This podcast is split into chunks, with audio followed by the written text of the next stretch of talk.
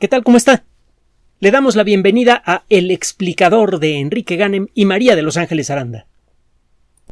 En muchas ocasiones hemos insistido en que el hacer ciencia es un proceso optimista. Cada vez que usted hace un trabajo científico por insignificante, absurdo o incomprensible que parezca, está usted comiéndole un poco a nuestra ignorancia y tarde o temprano el conocimiento que se va acumulando con cada trabajo, sea poco o sea mucho, acaba siendo de gran utilidad.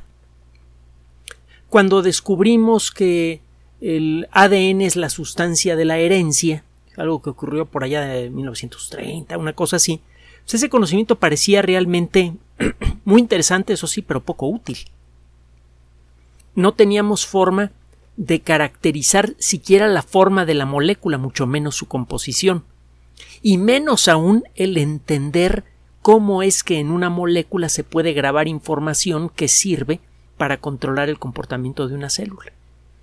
Pasan, pasa un par de décadas, es decir, eh, una generación de científicos después, 20 años después, ya conocíamos la estructura del ADN, y empezamos a entender la forma en la que funciona. Otros 20 años después, ya teníamos un entendimiento bastante avanzado sobre la forma en la que está codificada la información en el ADN y empezábamos a distinguir cosas un tanto extrañas en esta molécula. Sabemos que las proteínas realizan la mayoría de las funciones importantes en una célula viva. Si usted controla las características de las proteínas que de manera natural produce una célula, usted controla el comportamiento de la célula. Y bueno, pues, a final de cuentas, un, un ser vivo visible a simple vista está hecho de un montón de células. Usted controla a las células, controla a ese ser vivo. Era claro que el saber cómo es que se encuentra grabada la información en, las, en el ADN que sirve para fabricar proteínas resultaría de un valor crucial para la sociedad humana. pasan otros 20 años, final de siglo, y eh, ya para ese entonces contábamos con técnicas un tanto toscas para editar la información genética. Y, eh, con esas mismas técnicas usadas de otra manera servían para entender mejor para qué sirven algunos genes. Para esas alturas ya contábamos con la primera generación de técnicas capaces de obtener la lista completa de la información grabada en el ADN. Y empezamos a descubrir cosas muy interesantes. Descubrimos, por ejemplo, que la fracción del ADN en donde se graba la información necesaria para construir proteínas es muy pequeña. Varía de una especie a otra, pero el 5, 10%, 15%, una cosa así del, del material del ADN sirve para grabar la información que sirve para producir proteínas. El resto del ADN creíamos que no servía para nada, que era basura molecular que se había acumulado como consecuencia de accidentes evolutivos. Pero bueno, los primeros años de este siglo descubrimos que ese ADN sirve para otras cosas, sirve entre otras cosas para controlar el proceso de producción de proteínas. Otro día platicamos de eso, porque si no, nos vamos a perder del rollo del arroz, que está bien sabroso en más de un sentido, tanto en el literal como en el social, digamos. Resulta que cuando usted se pone a estudiar las proteínas que están codificadas en el ADN, usted encuentra que algunas de ellas sirven para funciones muy específicas, por ejemplo, para defender a la célula de un ataque, por ejemplo, para construir ciertas sustancias o destruir sustancias que pueden ser peligrosas para la célula. Hay proteínas que le dan estructura a una célula. Todas las células tienen un microesqueleto tridimensional de una proteína ligeramente flexible que eh, tiene una estructura parecida a, a la del tejido de una esponja. Hay proteínas que están pegadas en la membrana de la célula y que sirven para capturar los mensajes químicos que vienen de otras partes del cuerpo y a reaccionar apropiadamente ante esos mensajes. Hemos puesto muchas veces el ejemplo de la insulina. hay unas proteínas clavadas en la membrana de nuestras células que atrapan a la insulina y cuando eso ocurre se dispara un proceso molecular que estamos entendiendo cada vez con más detalle que sirve para hacer que se abran ciertos poros moleculares en la misma membrana y esos poros admiten únicamente moléculas de glucosa. Las moléculas de glucosa entran a la célula. Estamos descubriendo la increíble complejidad de la, de la vida a través de, las proteínas.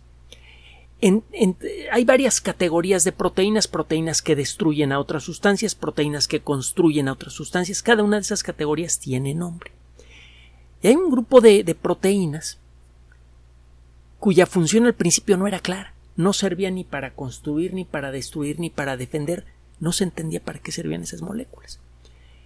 Tiempo después nos dimos cuenta que esas proteínas regulan la producción de otras proteínas.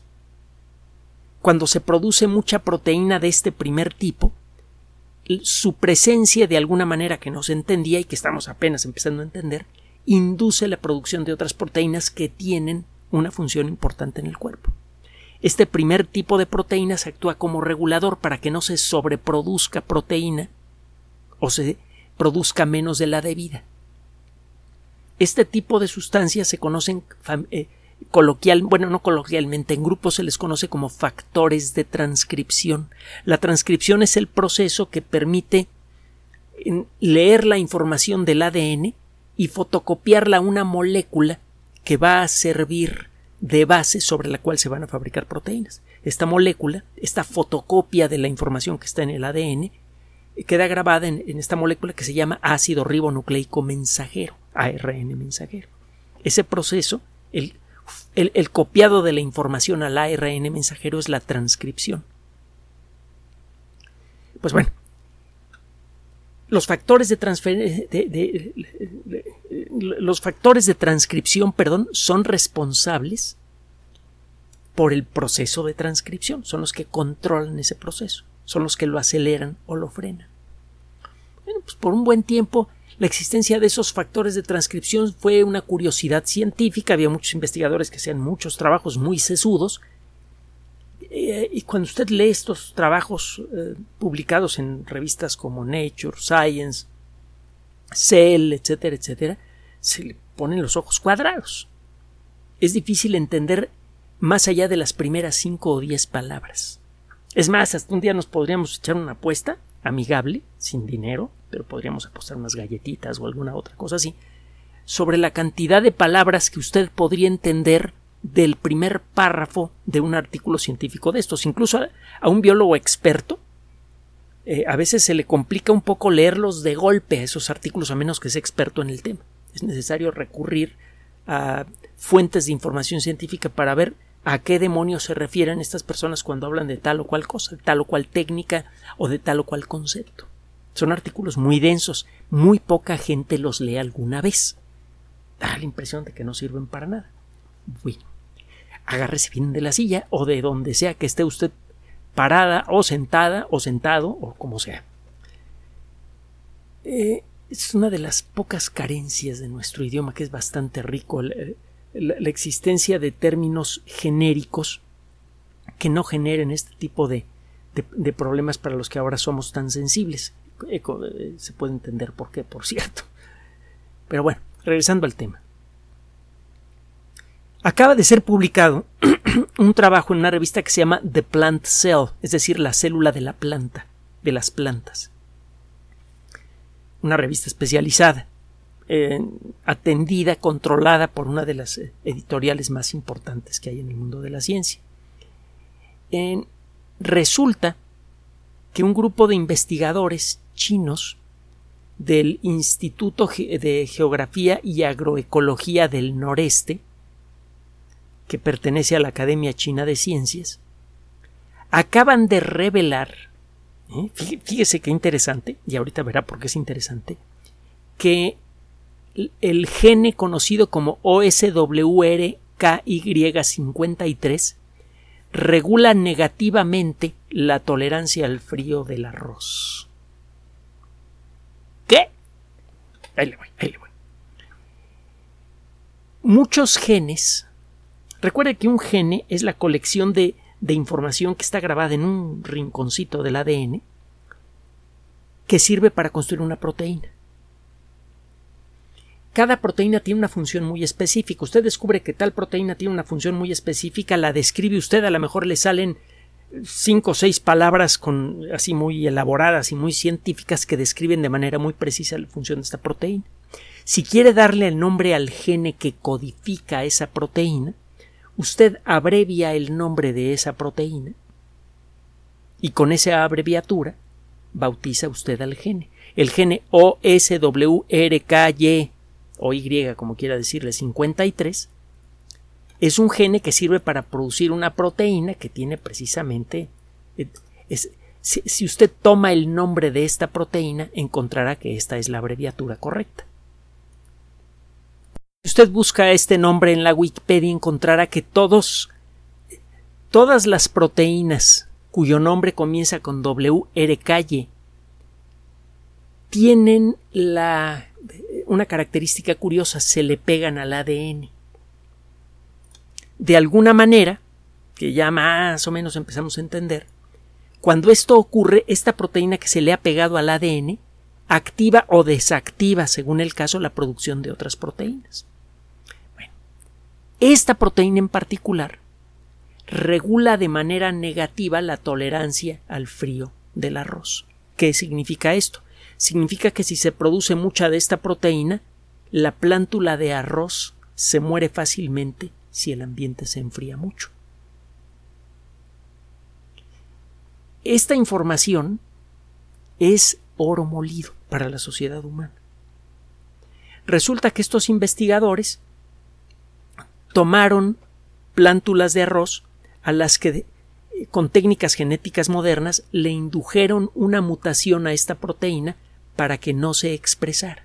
Es decir, alteraron el gene de esta proteína para que la planta no pudiera producir OSWRKY53.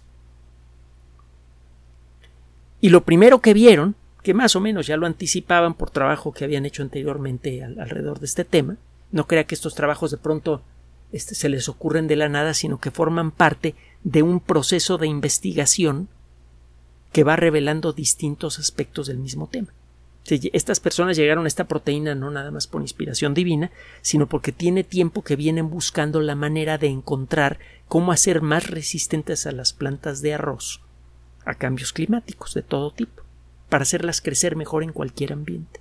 Entonces, bueno, encontraron esto, modifican este gene para que no se exprese y las plantulitas no solamente soportan mejor el frío durante la etapa de crecimiento, eh, las semillas quedan mejor afianzadas, son más grandes, la fertilidad del polen es mayor, así que es más fácil fecundar a otras plantas de arroz y eh, tener más, más eh, semillas para sembrar más plántulas en la siguiente cosecha.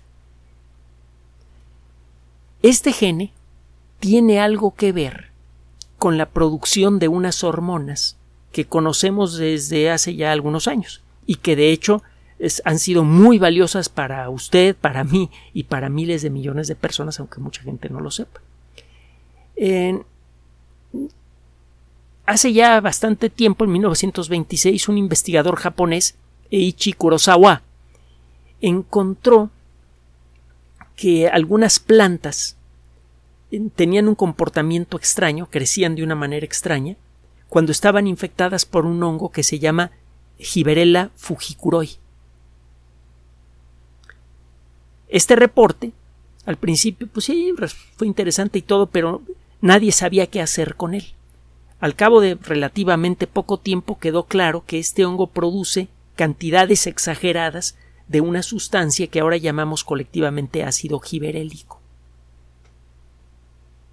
El ácido giberélico regula muchos procesos del desarrollo de una planta, por ejemplo, la forma en la que se va elongando el tallo, la germinación, la floración, el desarrollo y el, eh, la, eh, y el que se pasen los, los, frutos, el ritmo con el que los frutos se hacen viejos depende de la, del ritmo de producción de, de eh, giberelinas, que son las sustancias, la familia de sustancias representadas por el ácido giberélico. el usar de una manera inteligente el ácido giberélico le permite a usted aumentar en mucho la productividad del campo sin tener que aumentar la cantidad de tierra de cultivo. La misma hectárea que antes le producía uno, ahora le produce tres o cinco. En la década de los sesentas ocurrieron cambios muy importantes en la forma en la que se hacía agricultura en los países más avanzados, los que tenían dinero para invertir en tecnología a gran escala. Esta inversión incluyó el uso de maquinaria eh, pesada para el campo, eh, nuevas técnicas de riego y también técnicas moleculares. Empezó a utilizar el ácido giberélico para controlar el ritmo de desarrollo de las plantas y aumentar su productividad. Y es por eso que la productividad de los campos del mundo en general y en particular de los países más avanzados sufrió de manera espectacular en esos años. A este proceso le llamaron la revolución verde. Y va a encontrar una referencia muy nutrida en Wikipedia, en YouTube y en muchos otros lugares sobre la revolución verde. Se cree que de no haber eh, llegado la revolución verde cuando llegó, cuando comenzaba a acelerarse mucho el ritmo de crecimiento de la población, más de mil millones de personas podrían haber enfrentado eh, eh, hambrunas devastadoras que podrían haberlas matado.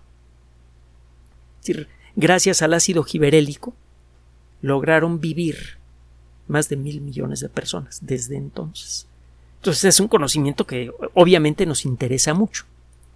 Bueno, resulta que estos genes tienen que ver con la regulación de los contenidos de giberelina en las anteras, que son estas estructuras en donde de donde sale el polen.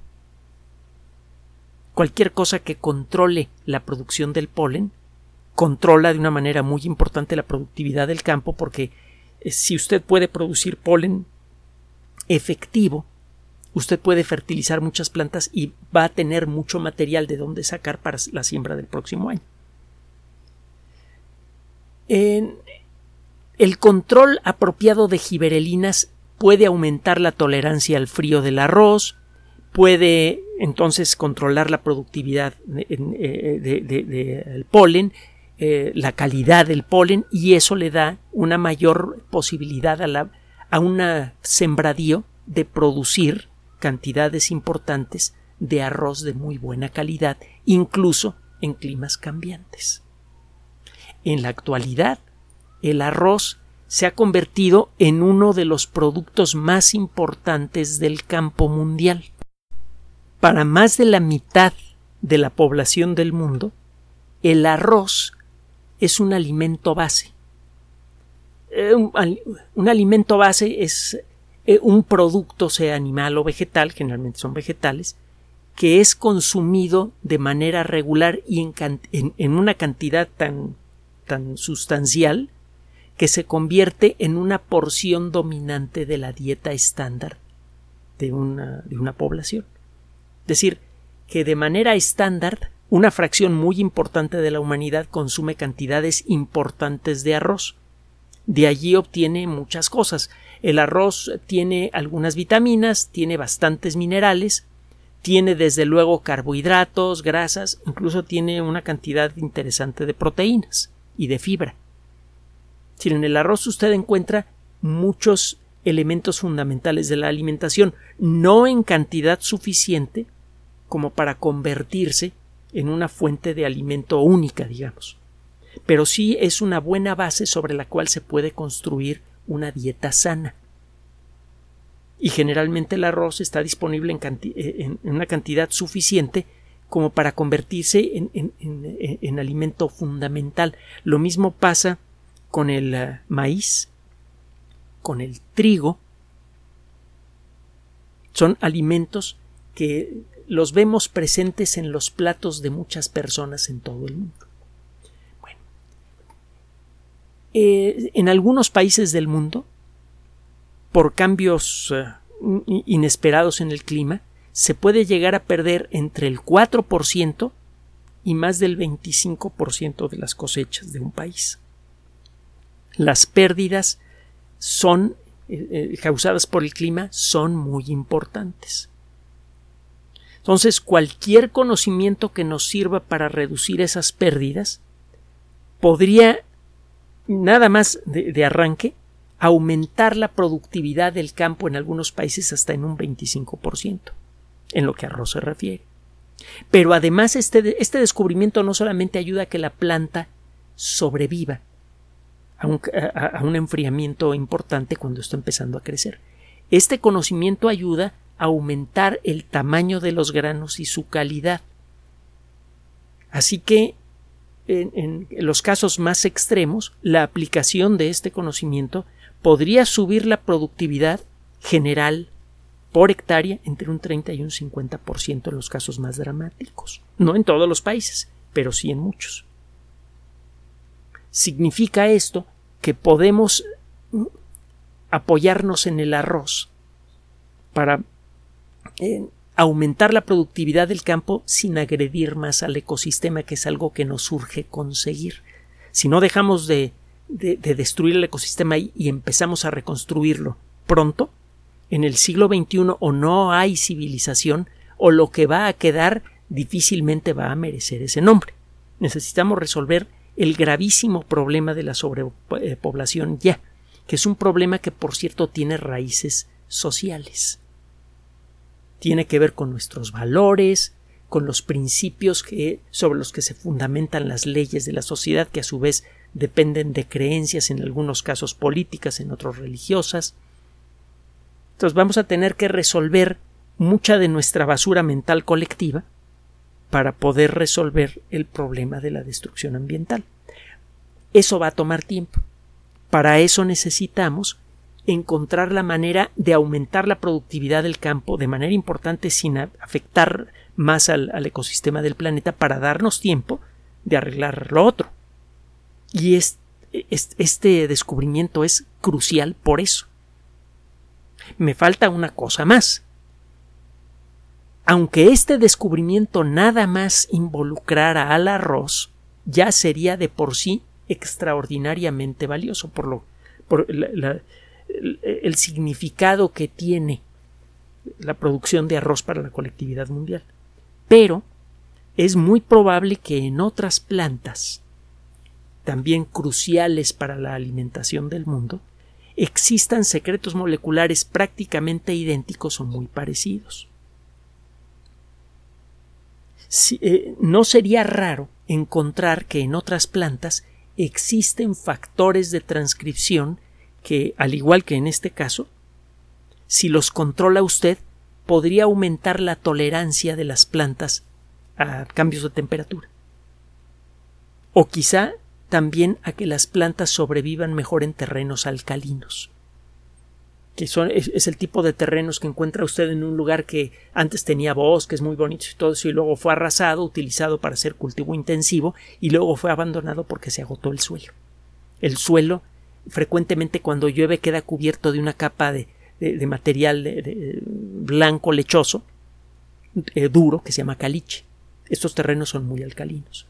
Bueno, hay motivos para creer que eh, controlando otros factores de transcripción se podrían construir plantas más resistentes a los suelos alcalinos que las que tenemos en la actualidad.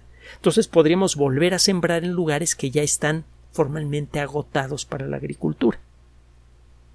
Eso nos daría la oportunidad de aumentar de nuevo la productividad del campo de manera muy importante sin tocar más hectáreas de terreno salvaje que tenemos que conservar y aumentar en los años por venir.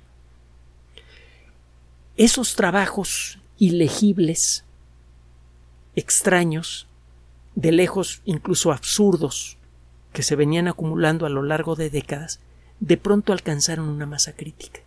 De pronto se juntaron suficientes piezas del rompecabezas genético de nuestro entendimiento del, funcionamiento de la maquinaria genética, un rompecabezas que todavía tiene muchos huecos, pero bueno, se juntó suficiente información como para empezar a hacer algo con ella.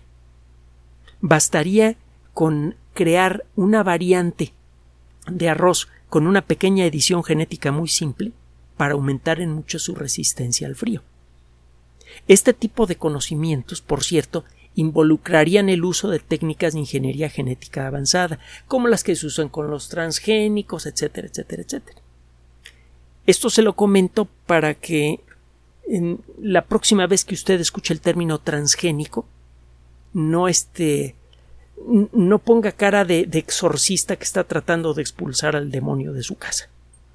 Los transgénicos no son malos. Lo que ha sido terrible es el mal uso que se le dio a la tecnología transgénica porque se le permitió eh, se permitió que una empresa privada muy agresiva hiciera patentes alrededor de los primeros ejemplos de, de, transgénicos, que por cierto fueron inventados por un equipo mexicano que ya a estas alturas debería haber ganado el premio Nobel, y, este, y fueron convertidos en una herramienta de explotación brutal que le costó la tranquilidad e incluso la vida a miles de campesinos en todo el mundo.